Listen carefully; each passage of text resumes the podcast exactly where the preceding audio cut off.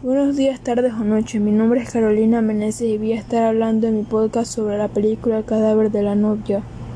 Esta película trata sobre un hombre que pone el dedo de una mujer muerta en un anillo de compromiso sin querer y pensando que es un árbol, pero lo que no sabe es que la muerte reclamará sus derechos como prometida.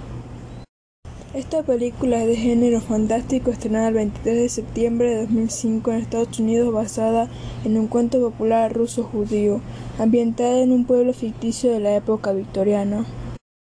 Fue dirigida por Tim Burton y Mike Johnson y filmada en los Three Mile Studios utilizando la técnica stop motion. Johnny Depp da voz al personaje principal de Victor Van Dort, siendo esta la primera vez que hace de actor de voz junto a Lena Bohan Carter que da voz a Emily, la novia del cadáver. La película nos enseña no solo que nada es lo que parece, sino que a menudo es todo lo contrario. Contrapone el egoísmo y la materialidad ansiada desde el mundo de la familia y los adultos con el lado inocente del gozo por ser del mundo de los muertos. Gracias por escuchar este podcast, espero haya sido de su agrado. Este podcast ha patrocinado a Seafruit.